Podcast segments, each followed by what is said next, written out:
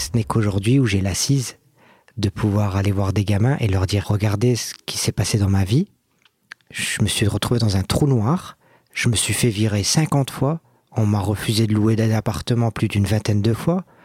J'ai une tête d'arabe. J'ai pas de diplôme. Et malgré tout, je vais aujourd'hui créer des boîtes. J'ai l'indépendance financière. Vous avez tout pour réussir. Battez-vous. Arrêtez de vous victimiser. Battez-vous. Bonjour à toutes et à tous, je suis Alexandre Mars et vous écoutez Pause, le podcast où l'on prend le temps, le temps de s'arrêter, le temps d'écouter, le temps d'explorer, le temps de rire. Merci de votre fidélité et d'être de plus en plus nombreux à nous rejoindre chaque semaine. Chaque épisode est l'occasion de marquer un temps d'arrêt pour aller à la rencontre de mes invités. Ces femmes et ces hommes sont des artistes, des chefs d'entreprise, des écrivains, des entrepreneurs, des sportifs ou des activistes. Et ils ont accepté le temps d'une pause de nous livrer les dessous et les secrets de leur parcours. Nous allons parler de réussite et d'échec, d'engagement et de mission, d'entrepreneuriat et de défis. Un moment unique et sans concession pour vous inspirer et vous évader. Vous êtes en pause, soyez les bienvenus. Aujourd'hui, ravi d'accueillir ce, nouvel invité qui va euh, assurément vous donner confiance en la vie. Il grandit dans les quartiers difficiles du nord de la France, abandonné par sa maman à 7 ans. Il voit pas beaucoup son papa, c'est sa grand-mère qui va l'éduquer. Et l'éduquer, quand je parle d'éducation, il va pas rester très longtemps non plus à l'école. Qui quitte à 16 ans, il commence des larcins, il passe par la case prison, expulsion du pays, cavale.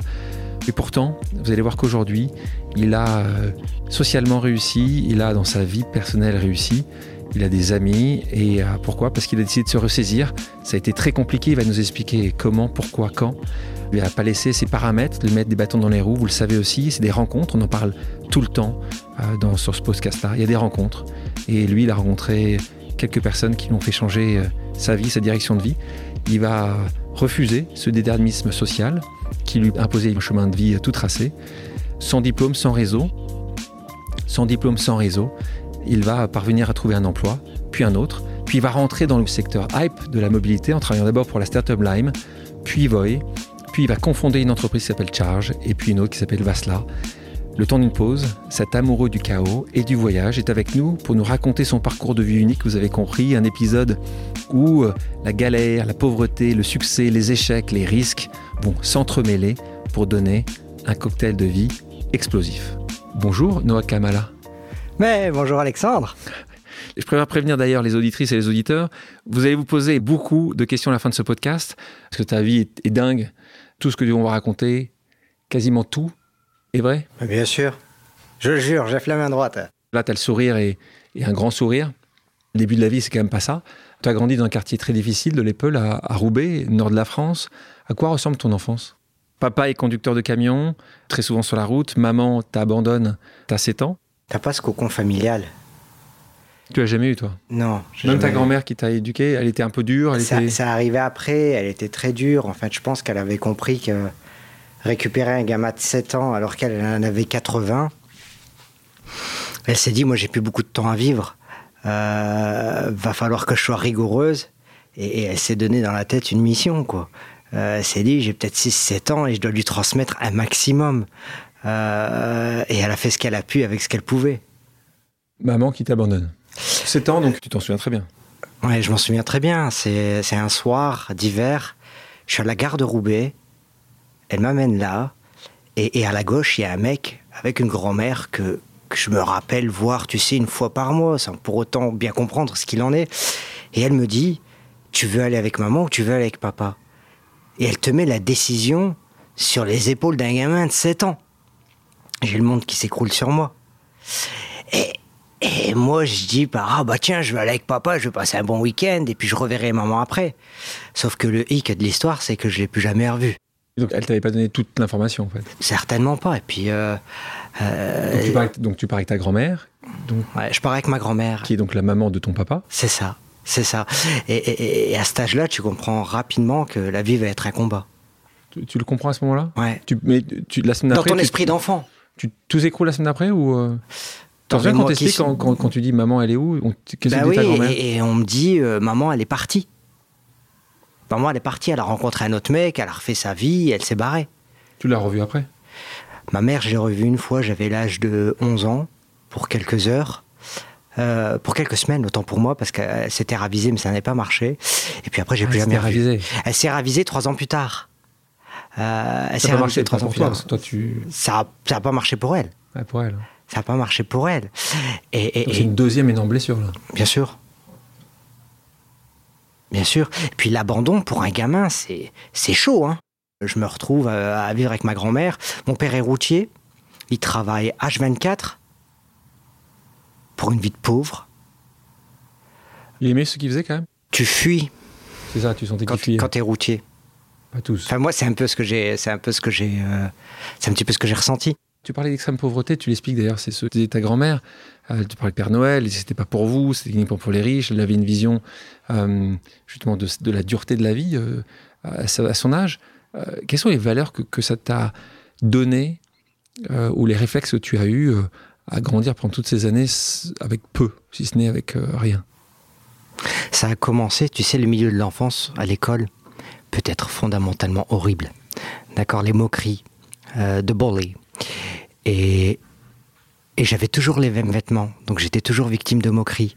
Et quand je rentrais, que je pleurais, elle me disait euh, l'opinion des autres, ça va pas devenir ta réalité. Difficile à comprendre quand tu as Difficile, tu comprends, mais à force qu'elle te le dit, et elle te dit aussi, tu sais, euh, c'est pas tes affaires ce que pensent les gens de toi. Tu dois gagner autrement. Ça, je pense fondamentalement qu'à cette époque, elle m'a conditionné pour pas être dépendant du regard des autres. C'est violent. Les années avancent, tu commences à, à commettre des délits, donc petit délinquant, vol de mobilette, c'est ça des conneries, des ouais, conneries. bien sûr. C'est quoi le pre- premier vrai délit que tu fais? J'étais quartier Saint-Pierre à, à Croix, parce qu'on on, a quand même beaucoup déménagé, mais dans la région lilloise, on a habité à Roubaix, on a habité à Villeneuve d'Ascq, on habitait à Croix, mais tout en dans les quartiers. Et, euh, et mon premier premier larcin, c'était à bon, je te passe les petits bonbons à, à l'épicerie chez Kamel, hein. mais, euh, mais c'était le premier larcin, c'est ce vol de vélo. C'était quel âge? C'était ce vol de vélo, et j'ai 14 ans. Tu ne devais pas choper? Non. Tu sais, t'es pas l'instigateur et l'initiative et le mec qui se dit bah tiens, je vais sortir de chez moi aujourd'hui et je vais faire du larcin. Tu vis quand même dans un écosystème où il y a T'es une norma- entouré. où- ouais, où il y a une normalisation euh, de la délinquance. Comment tu te définis comme ado à ce moment-là? Je disais instable, rebelle. T'aimais l'école? J'aimais bien les profs. T'aimais les profs? J'aimais bien les profs, même si j'ai passé plus la moitié de ma scolarité dans les couloirs, en retenue ou dans le bureau du proviseur. J'ai été diagnostiqué avec, euh, tu sais, euh, dyslexie, euh, attention deficit. euh, ADD, oui. Attends, d'accord. tu ne pouvais pas te concentrer euh, c'est ça, beaucoup c'est plus longtemps ça. que Et donc du coup, j'ai passé plus de temps avec. les, les deux, dyslexiques d'un côté et aussi une- un Au problème fur et à d'attention mesure des années, oui. Et j'ai passé plus de temps dans le bureau du direct des proviseurs avec Béatrice la réceptionniste ou la femme de ménage dans le couloir. J'avais tellement de problèmes pour apprendre à, à- à lire un peu, tu sais, en, en, en troisième que j'allais dans les toilettes me réfugier, que je pleurais. Parce qu'en fait, ta dyslexie faisait que tu n'avais pas la capacité d'aller aussi vite tes camarades d'école. Oui, j'avais 5 de moyenne, euh, t'es dernier de la classe. Mais encore une fois, euh, l'opinion des autres, j'en avais rien à foutre. T'as 16 ans, tu redoubles combien de fois? Deux fois. Tu imagines faire quoi à ce moment-là? J'aurais aimé être en condition psychologique de pouvoir me dire ça. Quand t'as été brisé, que ta grand-mère est euh, ma grand-mère est morte, j'avais l'âge de 16 ans. J'ai perdu ma deuxième maman. Euh, à à- à l'âge de 16 ans, t'es déstructuré dans ton identité. Bah tiens, ma mère s'est barrée, elle m'a abandonné. So I'm not worth it. Je vaux rien. Putain, Mm. ma grand-mère est morte. Mm. J'ai plus rien. 16 ans, qu'est-ce qui se passe? Qui s'occupe de toi à 16 ans? C'est ma tante qui prend un peu le relais. La sœur de ton papa? Ouais. Ouais. Incroyable femme. Là, t'es déscolarisé? Ouais, je quitte le système scolaire. Tu commences à faire des petits boulots. Ouais. Tu vas vendre des abonnements de téléphone AOL, pour ceux qui se souviennent ce qu'est AOL à l'époque, des connexions Internet. Tu tapais à la porte et C'est ça que tu faisais. Porte c'est ça porte. que je faisais. J'arrivais, je tape à la porte. Ouais, bonjour madame, comment allez-vous aujourd'hui? Euh, Vous voulez un abonnement à OL Euh, Pas de prépaiement Allons-y Ouais. Vous allez voir, hein, t'es un très très bon vendeur. Tu t'es découvert à ce moment-là? Charmeur, vendeur, t'as toujours eu ce côté Moi j'aime bien les gens. Je vais aimer l'idée d'atteindre mon résultat. Ah, voilà, ça t'aime. Ouais. Tu as un objectif. Tu Voilà, t'es dit, là, ça. tu dis, je vais. je veux toujours- vendre mes abonnements à. DSL. Et, non, mais c'est un truc. Non, mais c'est important pour les gens qui nous écoutent parce que. Pourquoi? Pourquoi? Parce que tu n'as jamais eu aucun succès de ta vie. Là, tu te retrouves avec un, vrai. ces petites victoires. Nous, on, on dit souvent, et je fais un point important, des petites victoires. Tu vois, il y a vrai, des trucs, ne fixe pas forcément d'être euh, champion du monde. Non. Mais là, tu étais content. Tu es arrivé à la fin de la journée avant d'abord un peu, puis mieux que les autres, C'est ça. et puis tu étais heureux. C'est-à-dire que pour une fois, tu étais reconnu dans, dans- dans ton domaine, qui était encore une fois un domaine euh, peut-être euh, limité, mais tu étais heureux. Donc ça, qu'est-ce que tu apprends à ce moment-là à vendre? Tu tapes à la porte combien de... Sur 100 20, fois 30 non. Et, et j'avais un pote qui était avec moi qui a vite abandonné parce que ses parents pouvaient prendre soin de lui, mais pas moi. Euh, toi, tu mais ouais, en fait, c'est l'énergie du désespoir, Alexandre. Euh, euh, ça, ça va ça t'amène loin dans la vie. Et, et- et- et- et les gens qui te disent non, eh ben, je me disais, faut que je trouve mon oui. Ouais. Il est quelque part, faut que j'y aille. On se retrouve à 18 ans. Je parle très souvent de rencontres. Ta rencontre avec Jean-Yves. Ouais. Tu m'expliques qui est Jean-Yves? Jean-Yves, c'était un flic. Rencontré où? euh, pardon? Rencontré où, Jean-Yves J'ai tourné dans la BAC. euh, Ouais, c'est un flic de la BAC. Ouais, c'est ça. Et- Donc la brigade anticriminalité euh, qui tournait euh, et, là-haut. et super sympa. Et je vais dire, je pense que la relation de l'institution policière de mon temps avec les jeunes, t'avais quand même un côté pédagogique. À chaque fois qu'on se faisait contrôler, même si t'avais le délit de faciès et compagnie, parce qu'ils savaient très bien qu'on faisait les cons, mais putain, les mecs, ils passaient un peu de temps à discuter avec nous. Donc là Il passe un peu de temps à discuter avec toi. Ouais, T'écoutes en tout cas. Bien sûr que j'entends. Oh, c'est intéressant ce qu'il dit là. Et, et- et- et il me dit, garçon, euh, il me dit, franchement, t'as un potentiel. Tu pourrais faire le bien dans ta vie parce que t'as le cœur à la bonne place. Il voit ça. Ouais. Et il avait dû te, te choper un paquet de fois. oui, mais grave. mais, mais il me l'a dit, tu sais. Et, et en fait, moi, j'aime les gens qui, qui, qui, qui, qui- qui s'attardent sur la complexité de l'être humain. Tu vois, et qui réduisent pas les gens à leur acte. Tu peux faire une connerie maintenant, ça te définit pas pour le restant de ta vie, merde. Donc là, il voit ça en toi. Ben et oui. toi, tu l'écoutes. Mais bien sûr que Toi, tu viens des quartiers. Et là, tu dis, pourquoi pas passer à un concours pour devenir là aussi euh, Gendarme. gendarme. Ouais, et, et- et je vais te dire un truc. euh, quand t'es un gamin qui est déstructuré, qui a un problème avec sa construction identitaire, qui a pas de cadre, qui a pas de rôle modèle, bah t'en cherches un à cet âge-là. Même si j'ai connu des animateurs d'MJC qui ont essayé, qui font un travail extraordinaire. Extraordinaire. Entrepreneurs sociaux, les, les Bah responsables ouais, bah de ces, de, ces, de, ces, de ces MJC et autres. Exceptionnel. Bravo, tu Bien vois. ouais, ouais. Et, et, euh, et- c'est un autre sujet, parce que j'aurais aimé quand même que le gouvernement leur donne beaucoup plus de moyens, parce qu'ils sont au cœur du travail, euh, au lieu de construire des statues sur des ronds-points. Du coup, je me dis pourquoi pas. Dis-toi que t'as un mec, dev- t'as un adolescent devant toi qui a toujours été en échec scolaire et qui se dit qu'il va passer un concours pour devenir flic. Je passe le concours et je réussis. Je vois la psychologue, elle me dit fondamentalement que je suis taré. Elle me le dit. Elle me dit vous êtes euh, déconstruit. Euh, vous voulez servir la loi, mais pourquoi? Parce que vous êtes toujours antagoniste à la loi. Bon, il voit que je fais des petites conneries, hein, mais il s'en fout, je pense. Et, euh, et elle me dit, mais néanmoins, euh, nous, on veut bien vous donner votre chance. Et donc, ça marche. Donc, je vais en école de gendarmerie. La première fois que j'y vais, je me fais virer au bout de trois semaines. Ça marche pas. Pourquoi ça marche pas? Parce que... Tu savais dans quoi tu rentrais Tu savais qu'il allait y avoir un cadre Bah, ouais, bah, T'étais pas, prêt à- t'étais pas prêt à avoir ce cadre? Tu veux que je te dise, où? Alexandre euh, quelle, quelle ville C'était ville de Châteaulin, dans le Finistère 29, à l'école de gendarmerie.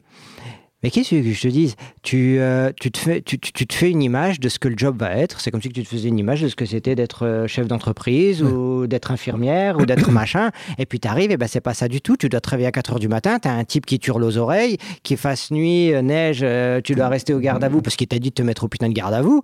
Euh, Ça t'allait pas, quoi. et, et, et je pense que le truc avec lequel j'avais eu du mal à cogiter, c'était le fait que tu pouvais pas questionner. Au bout de trois semaines, j'abandonne. Mais, mais, mais enfin bref, ils me sortent en même temps. Et puis au bout de six mois, j'ai mon père qui arrive à me convaincre et qui me dit écoute, parfois il y a l'essai, et ben faut conclure l'essai, faut, faut retenter. Et puis il avait peur que je tourne mal, mon père, à l'époque. Et donc je retente le concours. On Tu refais un nouveau. euh, je refais un nouveau concours, je suis réaccepté again, j'intègre euh, à nouveau l'école de gendarmerie de Châteaulin, on est au 1er juillet 2022, 2002, autant pour moi, et, et là je réussis mes classes. Donc là, tu Parce que c'est l'été, ça aide d'être C'est- au garde à au soleil. Tu restes combien de temps là C'était quelques C'est mois trois mois et demi euh, de formation. donc, donc après, tu rentres, donc tu es accepté. Oui. Et donc là, tu rentres où Euh, là, ensuite, je suis intégré au peloton de surveillance et de, euh, et de renseignement, so like Intelligence euh, Unit, à Romans-sur-Isère, dans le Rhône. Et là, ça se passe Mal.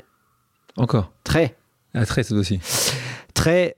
Tu sais, je je vais vous dire un truc. Moi, j'ai jamais joué la carte de la victimisation. Euh, qu'on soit clair.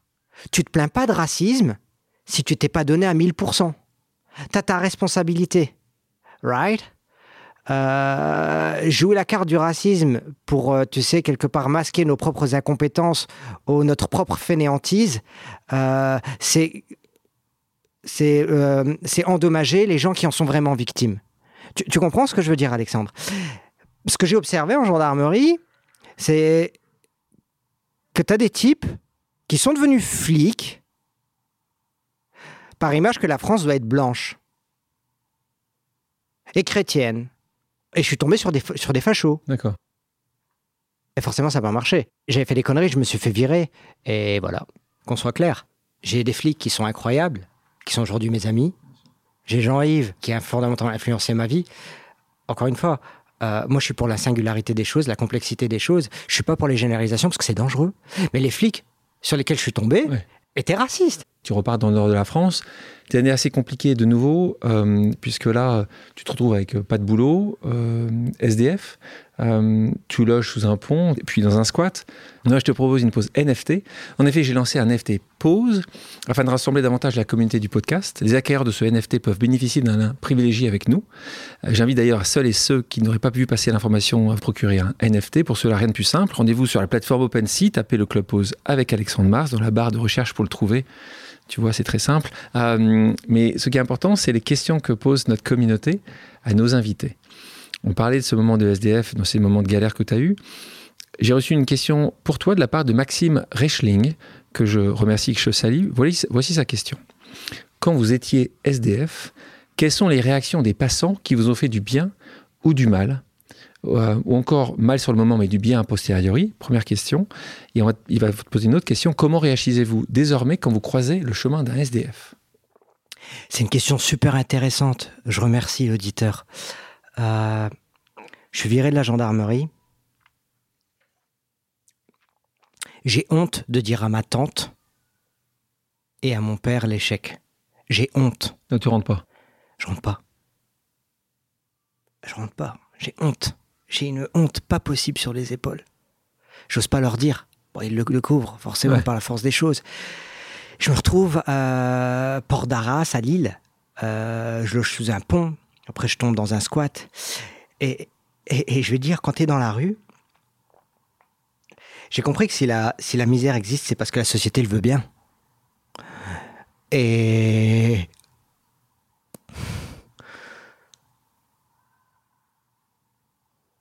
c'est dur. Ouais, je sais, c'est l'émotion. C'est dur. Euh, T'as as, des personnes qui payent pas de mine et qui sont d'une générosité incroyable. Et, font, et, paradoxalement, c'est c'est des gens de tous les jours qui se lèvent au matin, qui, qui, qui, qui, qui, sont supermarchés comme caissières. Qui n'ont pas beaucoup, ça Qui n'ont pas grand-chose. Et t'es et, et, snobé. C'est ce que j'ai ressenti. Hein par ceux aussi qui en ont beaucoup. Et ça fait beaucoup de bien au cœur, la générosité des gens. C'est aussi difficile pour ta propre dignité. Ouais, parce que c'est la première fois de ta vie là où tu, tu quémandes. Bien sûr, bien sûr. Et ça, ça s'est traduit ensuite par mon implication dans une association qui s'appelle l'Association Réagir dans le nord de la France. Euh, qui aujourd'hui s'appelle Cédragir, qui a 80 salariés et qui a un centre de soins contre toxicomanes, etc. J'ai été administrateur assez longtemps. Et, ce que je fais un peu aujourd'hui, et, je fais le mieux que je peux pour rendre euh, à, ceux qui sont dans la merde. J'ai pas tourné mon dos. Hein. Revenons à ton parcours. Tu rencontres un groupe de délinquants. Là, on est à nouveau. Euh, on parlait des belles rencontres. On aura d'autres après. Là, on est sur le chapitre des rencontres euh, plus compliquées. Un groupe de délinquants qui te prennent sous leur aile, littéralement. T'embarques dans d'autres enferlouches, un peu plus, on va dire, moins larcins, les plus gros larcins que ceux que tu as connus euh, au préalable. Faux papiers, fausses fiches de paix, euh, volant tout genre. Je pense que là, t'en fais quand même des, grosses conneries. là, la police te chope, hein, te rattrape. Et donc là, c'est quelque chose que jamais envie de connaître, mais euh, encore moins à 22 ans, c'est la casse-prison. Euh, puisque là, tu te retrouves pas pour 15 jours, puisque tu passes quand même quasiment une année. Je pense que quand tu es dans un schéma où t'es pas construit, où tu as honte, où tu es dans la rue, tu es perdu, mais comme pas possible. Sérieux, Alex, quand tu regardes aujourd'hui avec la distance, tu vois, c'est- c'est- c'est- c'est- you- you always- tu, tu connectes the dot afterwards. Tu, tu, tu connectes les blocs après, dans les expériences de vie. bien sûr. Tu comprends? Tu te dis pas à ce moment-là, putain, faut que je redescende, machin, machin. Tu te dis, faut que je survive et tu fais du mieux que tu peux en fonction de ce que t'es. Et le mieux que je pouvais, de ce que j'étais à l'époque, eh ben, c'était de faire le con. Et, et tu te retrouves arrêté, tu passes devant des magistrats, tu rentres dans la machine judiciaire, euh, tu te rends compte qu'elle est euh, qu'elle rigole pas. Euh, et tu, tu, tu, tu te retrouves en garde à vue, tu as des auditions, enfin tu connais le truc et tu te retrouves Pas de sursis pour toi, directement de la peine ferme. tu te retrouves en tôle. Alors attends, en- j'étais en détention provisoire. Donc, les menottes, tu te retrouves dans un fourgon, tu as 12 types autour de toi qui hurlent, qui ont l'habitude. Toi, on t'appelle le primaire. Le primaire, c'est quand tu es le premier à rentrer en prison. La première fois, c'est ta première fois en prison. Euh, et là, je vais dire, même une tape sur l'épaule d'un co-détenu, ben, ça fait beaucoup. Et, j'en ai dans le camion, j'étais en train de pleurer comme pas possible. Et, le mec qui était à côté de moi, je, je sais plus son nom, je sais plus te dire, mais il me fout une tape sur l'épaule, il fait T'es primaire? Je lui dis oui. Il me dit T'as violé? Je fais non. Il me fait T'es un pointeur Un Ouais. pédophile? Je fais non. Il fait T'inquiète, ça va aller. T'as rien à craindre. Euh, et là, je comprends que la, la- la prison en elle-même, elle a, elle a ses lois. Ouais. Les détenus ont leurs lois au niveau de la moralité, tu vois, et de la morale. Et j'arrive, et un truc qui me surprend, c'est les mecs qui ferment les portes derrière toi avec des cris. Alors, un, je veux dire, t'arrives dans la prison, on te déshumanise, on t'enlève ton prénom, on t'enlève ton nom, on te donne un numéro d'écrou. Tu deviens un robot. Et, et ensuite, t'as toujours un type qui ferme la porte derrière toi à clé. Clac, clac, clac, clac. J'ai mis des années à m'en débarrasser. Des années. Je suis sensible comme type. hein. Euh, J'ai mis des années à m'en débarrasser. Euh, et là, je suis enfermé dans une cellule et tu te retrouves en privation de liberté. Ouais, complète. Ouais. Et là, tu, ta cellule, t'as avec trois co-détenus, Oui. à qui ça se passe bien. Ouais. Je tombais avec un Roumain. Je pense que j'avais à l'époque euh, développé une bonne intelligence sociale. Je suis tombé avec un Roumain. Le mec, réseau international de fausses cartes de crédit. euh, ah ouais, non, mais franchement, un truc de fou. Et je suis tombé avec un autre type, euh, dealer de chiche.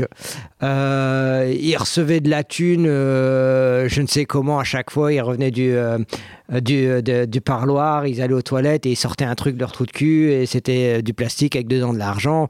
Et on avait notre propre cantine. Non, mais franchement, j'étais bien, ils m'ont mis à l'aise. Attendez, je te dis, ils m'ont mis à l'aise. Euh, c'est un petit peu pour dédramatiser. Parce que tu dois dra- dédramatiser tes moments sombres dans la vie. C'est important. Dédramatiser les moments sombres que vous traversez. Je suis plus qu'au fond du trou. Je suis dans le néant. Je suis dans un trou noir. Et j'ai le père Michel qui me dit T'en connais beaucoup, toi, qui arrivera à revenir du fin fond du monde et à se tenir ici debout devant moi et à me dire J'ai encore envie d'y aller. Je lui dis non. Alors il me dit écoute, je vais te donner un appartement d'église catholique. Je vais demander à l'évêché qu'on puisse te loger gratuit. Tu fais une connerie, je te sors. Jésus donnerait les deux joues, moi j'en donne qu'une. Il y a une rencontre majeure pour toi dans cette prison? Ouais, c'est l'abbé d'Alberge. C'est euh, Michel Delberge, prêtre Oui, aumônier de, Oui. de la prison. Tu nous racontes? Le roumain est chrétien, d'accord? Le, le type qui vend du shit euh, était aussi chrétien. Ils avaient une image du Christ et j'ai passé Noël en prison cette année-là avec eux et on a eu de l'alcool en faisant fermenter du raisin. Pendant deux mois, mais bon, je sais pas, c'était de la pisse, mais bon, voilà quoi. Et euh, il me disait, ouais, putain, tu devrais parler au type du culte. Façon, tu passes 22 heures par jour dans ta cellule de 9 mètres carrés avec trois autres types, euh, toute excuse est bonne pour sortir.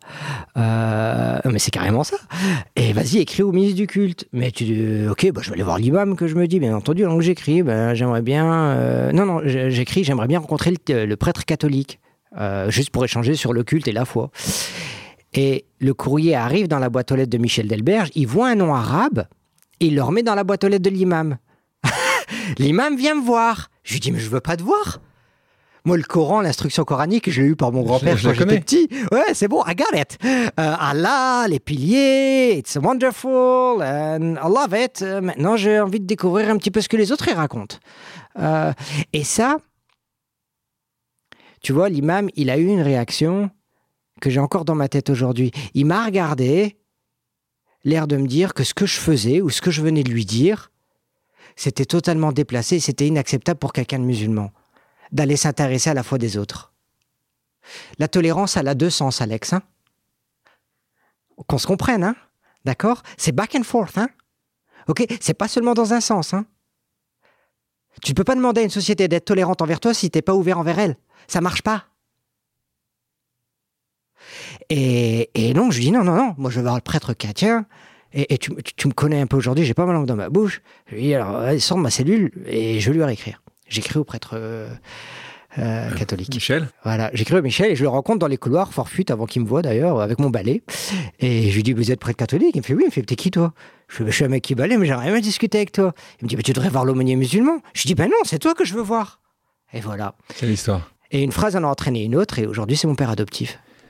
C'est ton père adoptif. On va voir qu'il va être très important à de nombreuses, euh, nombreuses reprises dans, ton- dans la suite de ton, Oui. de ton, de ton aventure. Oui. Euh, ta peine se termine donc. T'as que 22 ans. hein. On a l'impression déjà que, que tu as vécu 22, 23. On dire que tu as déjà euh, 35, tu en as que 22. Tu sors de là, tu as 22 ans. Tu as envie de faire quelque chose. Infirmier, et là, tu te retrouves en Belgique. Ouais, parce qu'en Belgique, t'as pas besoin du baccalauréat pour faire des études d'infirmier. Là, tu vois. Là, tu vois. Et puis, c'est pas très loin. Là, pour le coup, Ouais, T'as pas, t'as pas besoin de très loin. Euh, là, si je peux le dire, tu retournes comme une spirale. Hein. Infirmier, tu fais ça quelques semaines, quelques mois. Moi, j'étais pas équipé financièrement, pour commencer. Ouais. Mentalement, psychologiquement. Donc, t'essayes, tu vois. Et la voie qu'on te donne quand tu nais, on te dit, va à l'école, faut que tu aies un diplôme pour pouvoir réussir à être quelqu'un. C'est ça la voie qu'on me dit, right? Donc, tu dis, faut que je me forme et je vais devenir infirmier. Et là, j'essaye pendant Combien de temps? pendant un an à, à Mons, en Belgique. Ça marche pas. Euh, ensuite, je vais à Bruxelles. J'essaye à nouveau, ça marche pas. Et, euh, et là, je rencontre un peu des gens sympas. Euh, t'as des gens de belle famille. T'as des gens un peu moins, des Lascar de Molenbeek. Et, et nous, on va aller en boîte. Et putain, on se fait rejeter. Et c'est la première fois que j'ai entendu le mot de ma vie. Et là, c'est encore une autre. euh, bah tiens, en fait, on me dit, j'ai jamais rencontré le racisme au niveau professionnel. Mais là, là, oui. Tout le monde rentre sauf toi. T'es pas habitué. Bah laisse-moi rentrer, tu vas voir, je vais bien m'habituer. Et le mec, il dit non, euh, vous pouvez pas rentrer, machin, ça marche pas, vous allez déranger la clientèle qui est à l'intérieur, c'est une, une clientèle de bonne famille. euh, ça m'a révolté. Et donc là, tu trouves une combine. J'appelle une société de limousine, je leur demande de me donner une limousine, ils m'amènent la limousine devant chez moi, je rentre dans la limousine, je vais dans une autre boîte UP, je leur dis que je suis un roi du Qatar, et ils me laissent rentrer, ils me donnent le champagne gratuit. Tu te fais rattraper par la patrouille à un moment ou à un autre. Tu pars en Australie, en Nouvelle-Zélande. Pourquoi l'Australie? Pourquoi la Nouvelle-Zélande Noah? Il y a beaucoup de gens qui, euh, qui partent loin en espérant que leurs démons resteront derrière eux. Mais non. C'est- toi aussi ce que tu C'était ça, ouais. Mais peu importe où tu vas Là, dans tu peux la pas aller vie, plus loin, quoi. euh, ils seront dans ta tête. Et je pouvais pas aller plus loin que l'Australie. Puis l'Australie, ça fait rêver, franchement. Quand t'as 25 piges, Oh, exceptionnel. les kangourous, le pont Tout, de Sydney, l'opéra. tout, tout, tout. Franchement, c'est la paix dans le monde. C'est magnifique. Alors, alors, attends, je, prends un peu de thune que je nique à des gens à droite à gauche. Et là, il y a un truc qui se passe dans ma vie et qui va littéralement damage me. Euh, c'est que je perds mon anonymat. Euh, je perds mon anonymat, je suis exposé, je me barre. Euh, c'est la lecture que j'en fais aujourd'hui, tu vois. Euh, je me barre, j'arrive en Australie, je refais le con de la même manière parce que je me retrouve encore à la rue quasi, j'ai pas beaucoup d'argent. Et euh, Tu fais à peu près la même chose là-bas. Ouais, je fais à peu près la Tu- même chose là-bas. Tu répliques. Oui, je me fais arrêter. Je me barre. Tu te barres de quoi? Euh, je, je me, je me casse du pays sans payer ma Mais tu te facture. fais arrêter. Donc arrêter, tu passes euh, là par, par la caisse prison, on te dit juste euh, expulsion, même pas expulsion. Non, on te dit non, non, on te dit oui, bah, vous revenez dans trois mois, vous passez au tribunal et puis on verra ce qu'on fait. euh, Une amende, Mais paye ils ta pas ton facture. passeport. Donc tu peux Hein te barrer. Ils gardent pas pour ton passeport. Si, ils gardent mon passeport. Et, moi, je me barre quand même. comment tu fais pour te barrer? Je vais à Darwin, dans le nord du pays. Ouais. Et là, tu avais une course qui s'appelle Sail to Indonesia. Moi, j'aime bien Magellan. Et je vois ces types, ces skippers, et donc je leur raconte un peu, ils rigolent, un peu comme vous aujourd'hui. hein. Ils en rigolent, ils disent, mais c'est drôle. Mais je suis dans la merde, et je leur dis, écoutez, je vous fais la bouffe tous les jours, Euh, je veux juste quitter le pays. Et euh, et t'as un crew qui accepte de me prendre. un qui accepte de te prendre. Ouais. Tu vas te retrouver à nouveau en France avec l'aumônier, prêtre. Qu'est-ce qui a changé deux ans après? Il est impossible de ne pas être transformé fondamentalement après d'avoir vécu ce que j'ai vécu.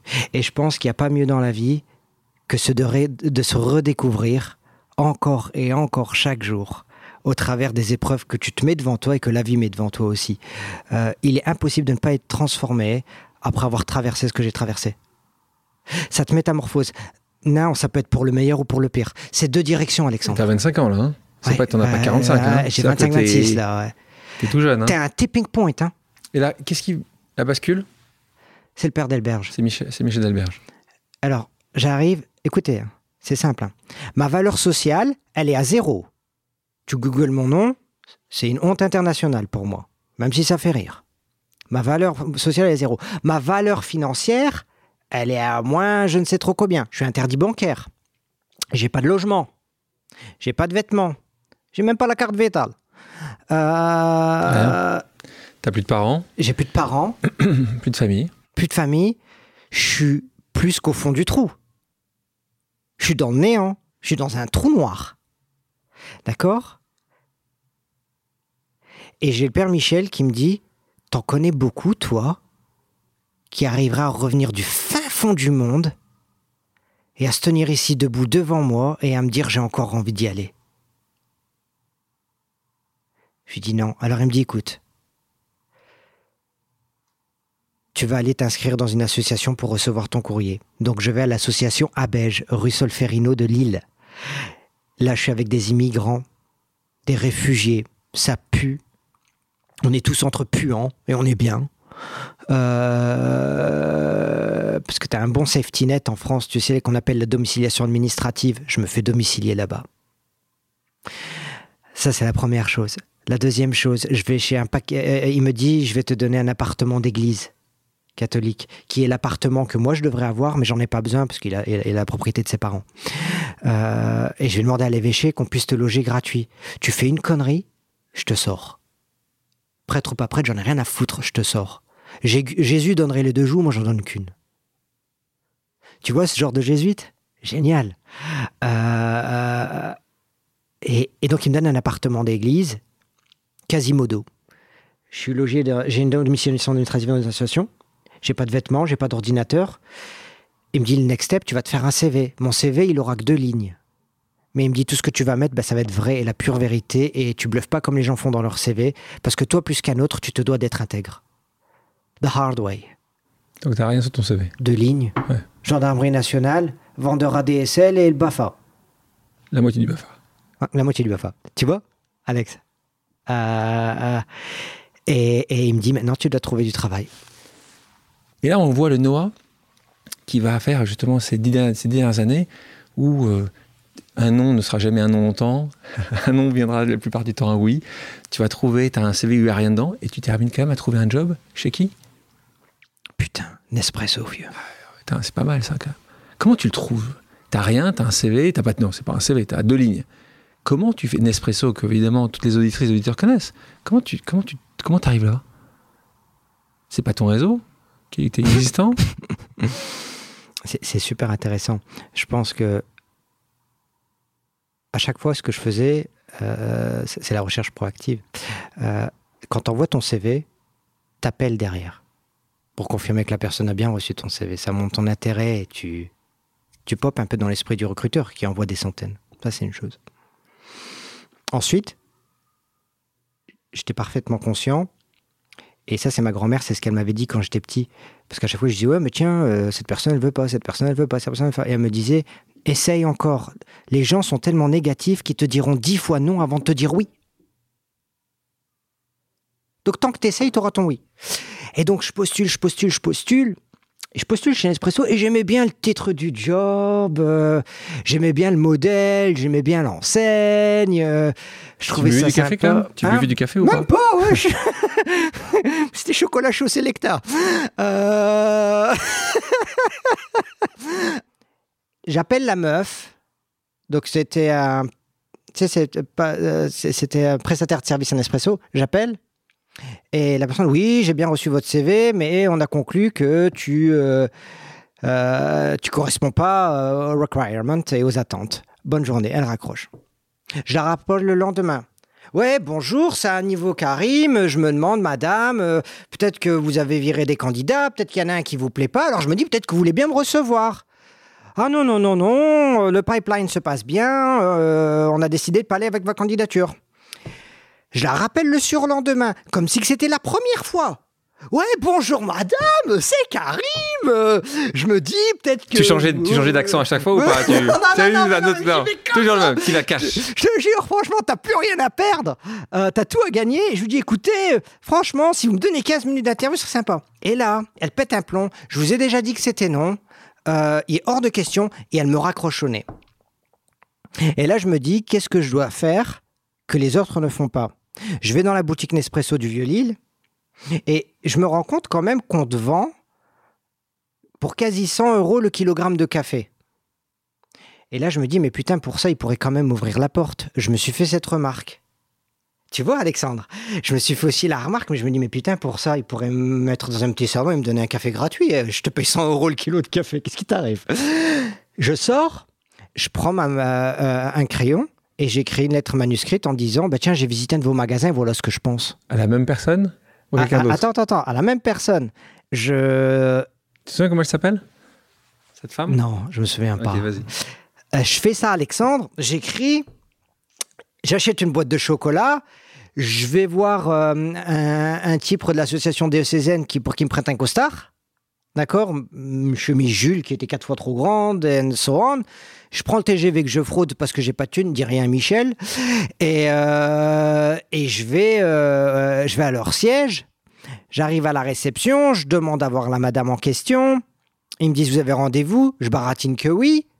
Ah bah ouais, soyez une tête brise, comme si je venais de voir, que je disais que j'avais rendez-vous, que c'est pas vrai. Le mec, il me fout une tarte. Euh, tu imagines Donc, Alex, quoi? Oui. et, euh, et, et, et, et là, je vois l'ascenseur, 6, 5, 4, 3, je fais putain, ma vie va se finir. Ah et là, elle arrive, la meuf, et avec elle... Et donc je dis bonjour, c'est Karim, je vous ai eu au téléphone ces derniers jours, j'étais dans votre magasin et, je voulais vous faire un petit peu un retour de ce que j'ai vu. Et donc j'ai ramené du chocolat, c'était du chocolat que j'étais acheté chez Carrefour de merde, et, euh, la lettre manuscrite, mais c'est genre, mais tu sais, tout compte, tu vois. Et, moi j'ai pris juste un papier, euh, une feuille normale d'écolier, et avec une enveloppe que type l'enveloppe des impôts. Euh, et elle arrive avec le type, et je lui dis ça, le, elle, elle est au point d'éclater de rage. Et le mec à côté rigole. C'était le DG. Il avait, pris le, il avait pris le bon ascenseur. Ouais, c'est ça. Le mec pète de rire. Mais il dit, vous êtes incroyable, vous. Et, et là, elle se contient. La meuf, elle s'est contenue, Alexandre. Elle m'a regardé, elle fait, bah, écoutez, bah, bien sûr que oui, si vous êtes venu jusqu'ici, je vais vous recevoir. L'interview room, c'est une dernière chance. Le mec, je pense qu'il avait pas trop gros choses à faire à ce moment-là. Il s'est dit, écoute, pour l'entertainment, je vais y aller. Tu rentres chez Nespresso, mais là, tu restes pas si longtemps que ça. Je vais dire un truc. Le schéma qu'on te donne, hein, tu grandis, tu vas à l'école, tu vas à l'université, puis si tu as été sage et que tu as bien fait ton truc, tu prends une petite année off pour voyager le monde, puis après tu vas travailler. D'accord? Tu travailles toute l'année, on te donne 4 semaines de vacances, jusque l'âge de 70 ans. D'accord? Quand tu es bon à plus rien, puis après on te dit vas-y, tu peux aller en, tu peux, tu peux aller en vacances, tu as travaillé toute ta vie et on te donne une cacahuète. A hell to the no moi, j'ai fait le choix délibéré de ma carrière de me dire, je vais travailler six mois, un an. Assez peu quand même. Attends, C'était ma, carrière, ma carrière d'un job.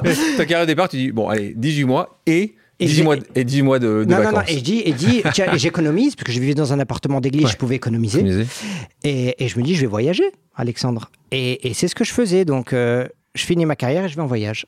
Tu te retrouves en Égypte pendant un chaos absolu qui était le printemps arabe qui commence en 2011 au centre du chaos. C'est pour ça que je disais un peu plus tôt que ce chaos il t'attire ou je sais pas si tu l'aimes. En tout cas, vous associez assez bien. Tu travailles une, une ONG bénévolement à ce moment là-bas? Tu rencontres des gens? Raconte-nous un peu. J'ai rencontré une nana dont je suis tombé amoureux, qui était à l'époque le, le lieutenant-colonel Jane Blair. Donc, euh, première femme Marines des États-Unis à emmener des troupes en Irak. Tu l'as trouvé. Je la rencontre dans une fête banale. D'accord Si tu veux, le, ce, qui est, ce qui est intéressant avec Lille, c'est que tu as l'Eurostar, tu vois, qui te permet d'aller à Londres en, en une heure de temps. Et il y avait une fête là-bas où je voulais vraiment aller, ça s'appelait Secret Brunch. Je trouvais ça sympa. Et, et forcément, avec mes deniers, hein, euh, ma thune, je paye mon billet, euh, j'y vais.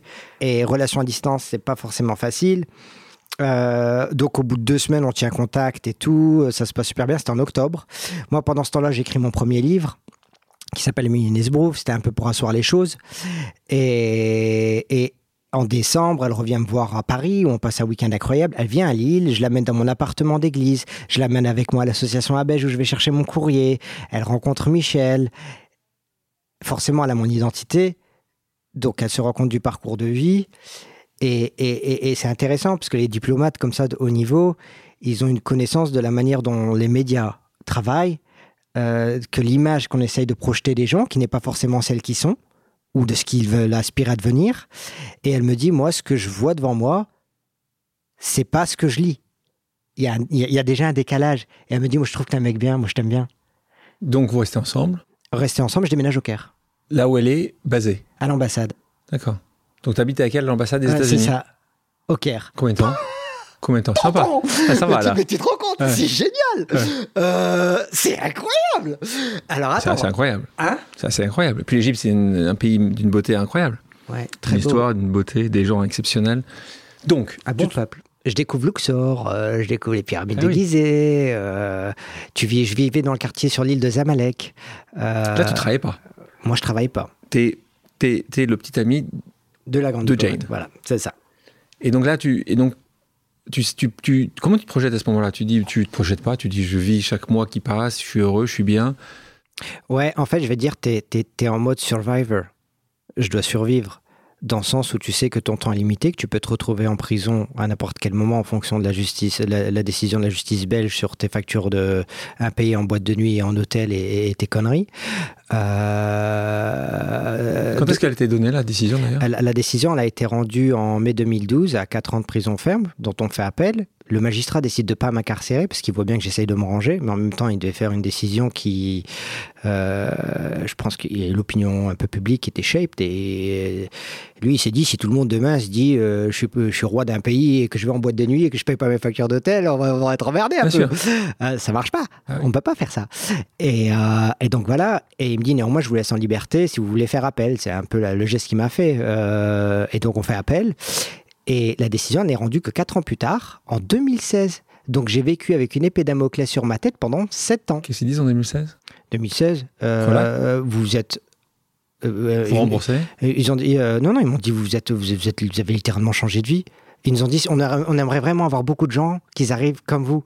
Ils ont dit parce qu'entre temps beaucoup retombent en prison, donc tu as des peines cumulées. Ils me disent vous, vous n'avez pas, vous avez cherché du travail plus de 50 fois, on vous a envoyé chier 50 fois, on vous a viré parfois au bout de 2-3 jours, parce que quelqu'un t'a googlé euh, une vingtaine de fois, ce qui est discriminant et horrible. Et encore, vous êtes resté dans le droit chemin. Et donc, du coup, ils m'ont condamné à 180 heures de travaux d'intérêt généraux dans une école pour enfants. Ce que tu disais tout à l'heure, ils auraient dû commencer par là, c'est ce que tu disais. Hein? Ils auraient dû commencer par là, c'est ce que tu disais tout à l'heure. C'est ça. Les TIG, les, travaux d'intérêt généraux. C'est ça, c'est ça. Et ils m'ont condamné à ça et à amener des enfants euh, à l'école. C'est pour dire à quel point je suis dangereux. donc, on est ces années-là, tu quittes, tu vas aux États-Unis. On déménage ensuite aux, States. États-Unis. Donc là, ton anglais, grâce à Jane et grâce à ce séjour-là, va s'améliorer. Ça va pas se terminer de la meilleure des manières. Il y a une rupture avec Jane. Et là, tu te retrouves à nouveau en France. On va te poser une pause amicale. Le principe est simple. Quelqu'un te pose une question, on l'écoute. Bonjour Monoa, ça me fait super plaisir que tu sois l'invité de pause avec Alexandre. J'ai une question pour toi. Comment expliques-tu que ton passé et ton histoire et fait de toi quelqu'un de, si généreux et, euh, et, je dirais même un, activiste du partage?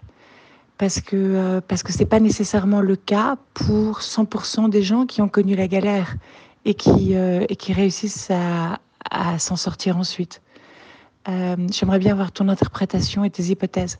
Je t'embrasse très fort. Amuse-toi bien aujourd'hui. Merci Myriam. Question de Myriam, qui est un des piliers de la fondation EPIC que je dirige et qui est avec moi depuis des années, qui est ma sœur d'une autre maman, une femme exceptionnelle. Qu'est-ce que tu lui réponds? Je lui réponds que la noirceur du monde ne doit en aucun cas polariser ton cœur. T'as mis du temps à le comprendre, ça? Pardon? T'as mis du temps à le comprendre? Ça a toujours été, je pense, dans, ma dans le fond de ma nature. nature. Ouais. Et que c'est pas parce que les autres, le monde est méchant que tu dois le devenir. Faut pas. Soyez plus fort que ça. Quand je me suis retrouvé dans, au Caire et que j'ai bossé un peu pour une ONG, je me suis senti paradoxalement très confortable dans le chaos. Et si tu es confortable dans le chaos, j'ai compris que là, ma carrière professionnelle, eh ben, je devrais l'orienter vers des early stages. On te retrouve en Europe, tu travailles, tu retrouves une, mission, mission civique de trois mois, d'abord pour Ethical Coffee Company. Oui. Voilà. Tu continues dans le café, hein, puisque tu es devenu un grand. star du café. la star du café après Nespresso.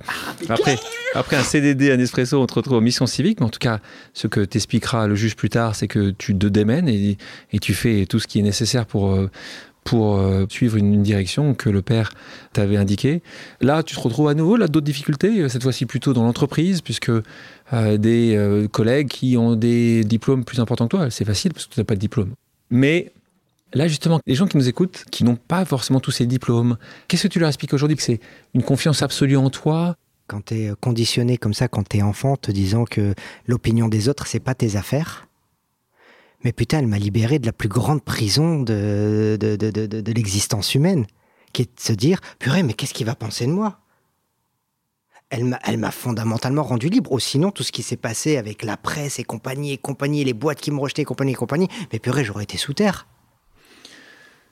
Donc là, tu rentres, tu suis ta décision d'ailleurs. Alors, je sais pas si c'est un peu de storytelling après, mais tu recommences à travailler et là, tu recommences à traverser le monde, tu, tu, voyages encore un petit peu avec l'argent que tu avais pu gagner à ce moment-là. Euh, et, c'est vrai que moi, je, vois ça parfois comme toujours ce sentiment de partir avant qu'on vire, j'ai l'impression un peu. Ça, on revient sur ce système d'abandon, quoi. Et on va le voir dans tout ce qui va se passer dans les prochaines années, jusqu'à aujourd'hui. Tu ne restes jamais. Je vous le dis pour la personne qui voudrait s'associer ou embaucher Noah demain, Noah ne restera jamais plus de deux ans, maximum trois ans avec vous. Ça s'appelle early stage time. tu as des talents, qui, quand ils arrivent à certaines étapes d'une entreprise, sont très bons dans l'amorçage. Quand il n'y a rien, quand il y a tout à faire, et qui après euh, sont très bons de A à D, et puis de D à G. Euh, non, mais c'est un point. Tu sais où tu sais où es le meilleur. Et c'est là où tu apportes le plus. Mais là, c'est sur la capacité. Là, tu de, c'est du hard skill que tu, dont tu me parles là.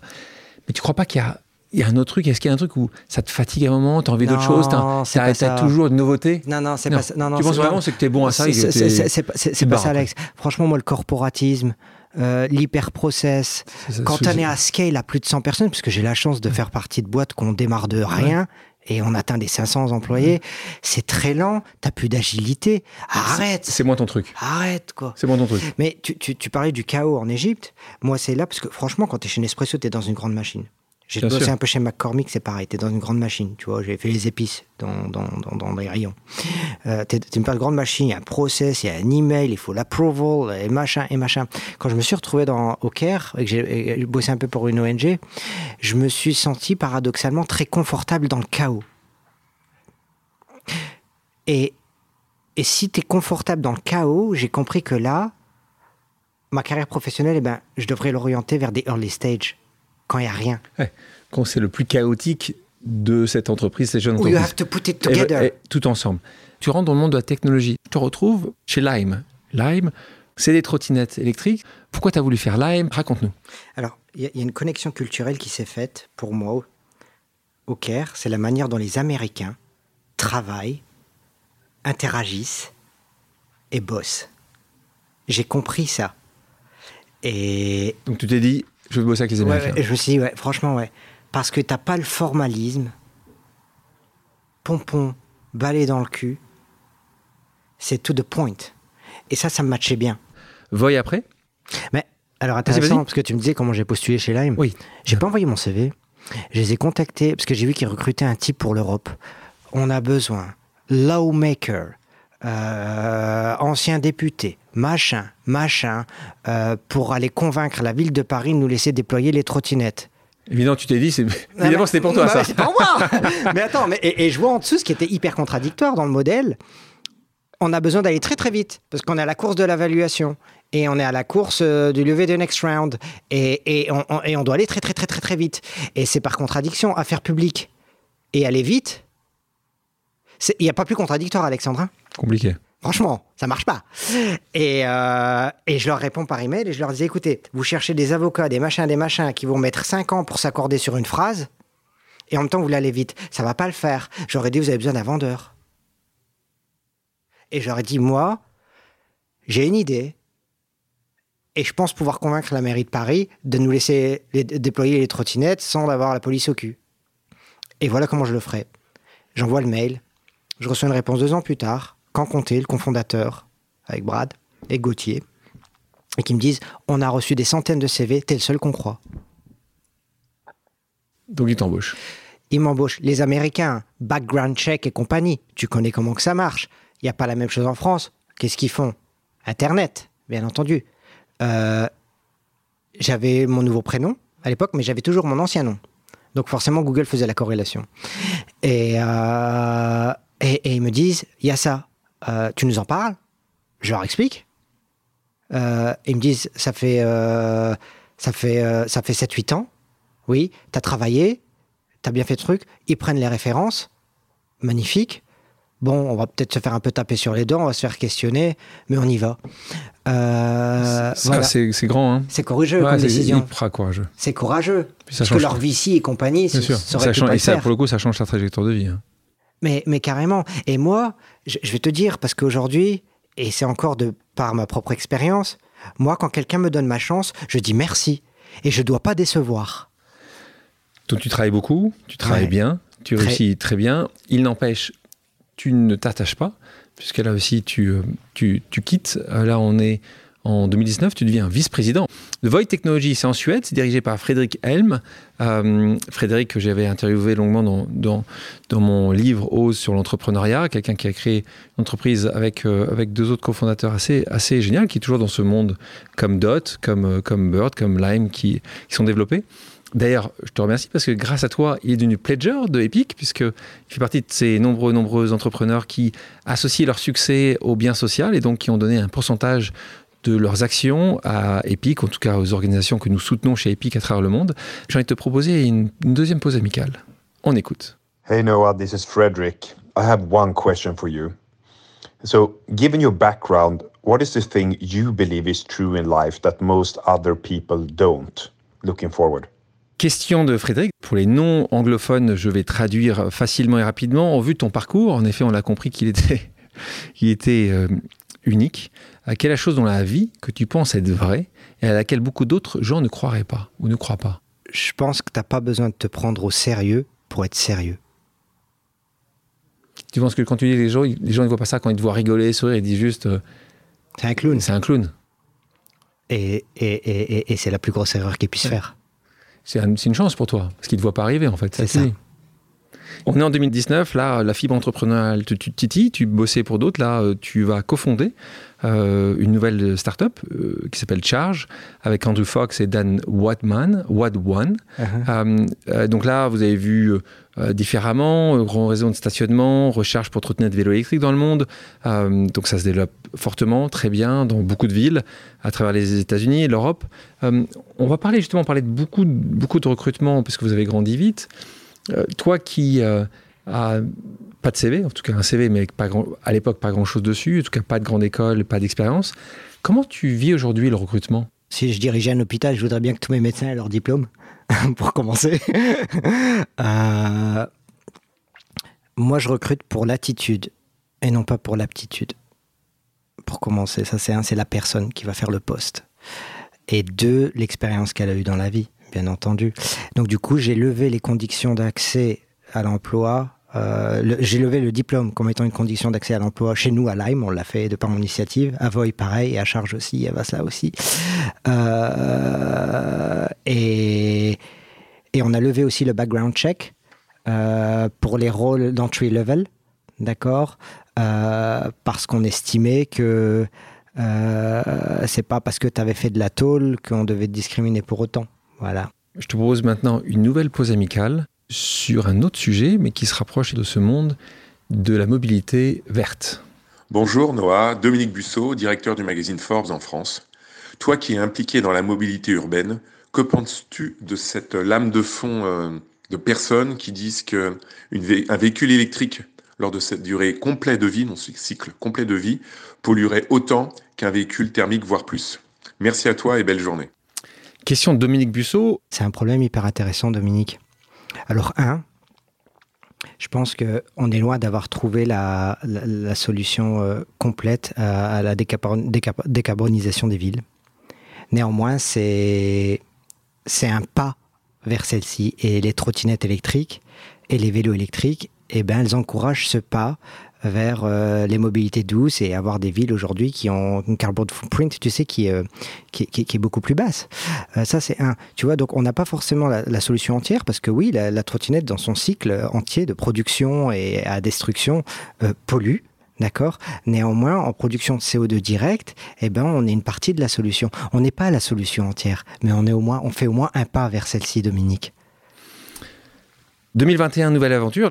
cela Ouais, ben ça, c'est une, une, marque suédoise où on faisait des scooters électriques en Suède. Marche très bien. On se dit, tiens, on, développerait un, engin hybride comme ça, tu sais, qui est entre le vélo et, la mobilette. Et on est arrivé avec le Vaslabac, qui est super sympa.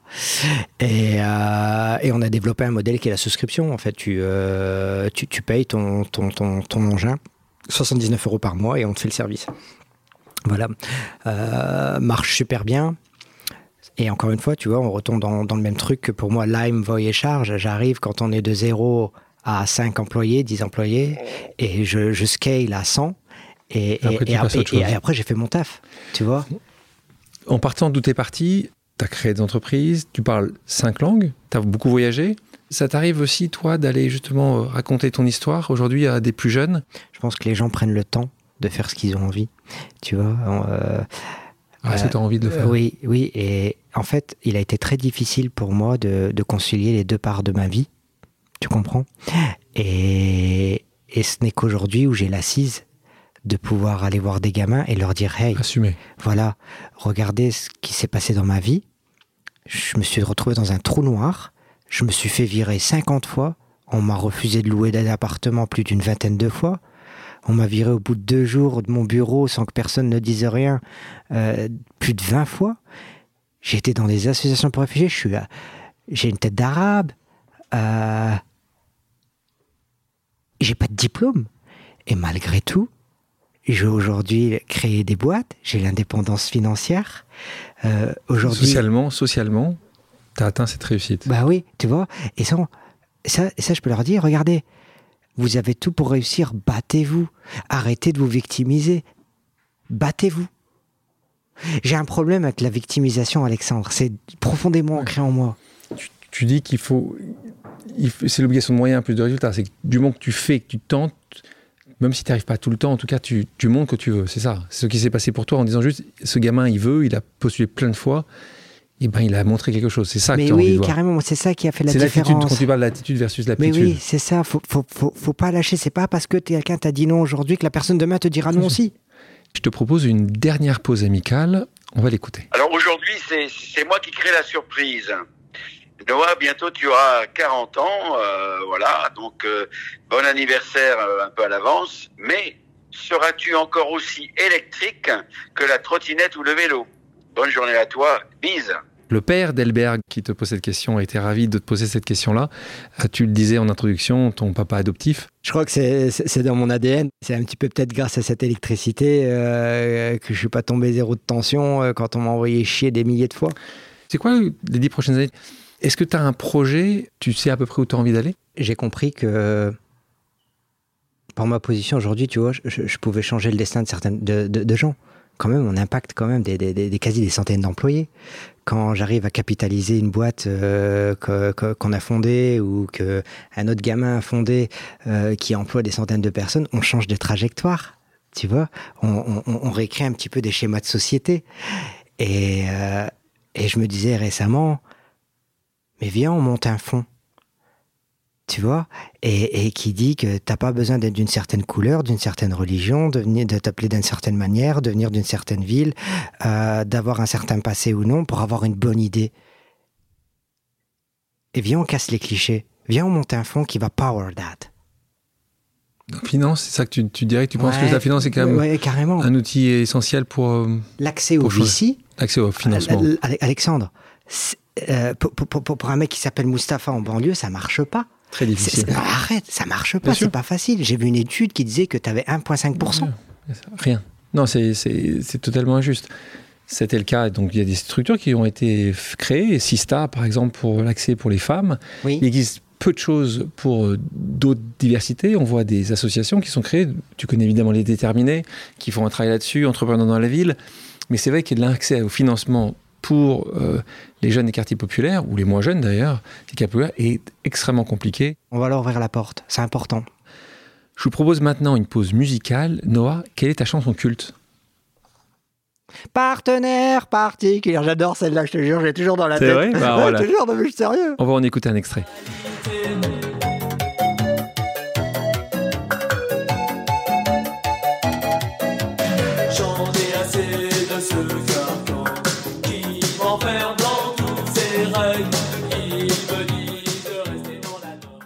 Pour terminer, passons à une pause flash avec quelques questions rapides auxquelles tu devras me répondre du tac au tac. Vas-y. Ta marque de mode préférée? Loé. La ronde que, qui t'a le plus bouleversé? Michel. Le pire conseil que l'on t'ait donné? Viens, on va voler des cartes bleues. Je crois en toi, tu peux y arriver. Qui? Michel, le père d'Elberg. Euh, le parcours d'une personnalité qui te fait rêver? Ça va faire cliché, mais Barack Obama, j'aime beaucoup. Barack Obama, t'aimes bien? Ouais, je viens de lire Promised Land. S'il y avait une personne vivante ou décédée avec qui tu rêverais de boire un verre? Ma grand-mère. Ta plus grande peur? De me retrouver seul pour quelqu'un qui aujourd'hui est tellement entouré. Ta destination idéale pour faire une pause? Moi, j'aime bien quand ça est mêlé à la culture. euh, et, et- et aussi où il y a beaucoup de misère. J'aime bien quand c'est sale. Euh, je me suis, j'étais au favelas de Rosina, euh, au Brésil, pour recharger. J'ai passé trois semaines incroyables.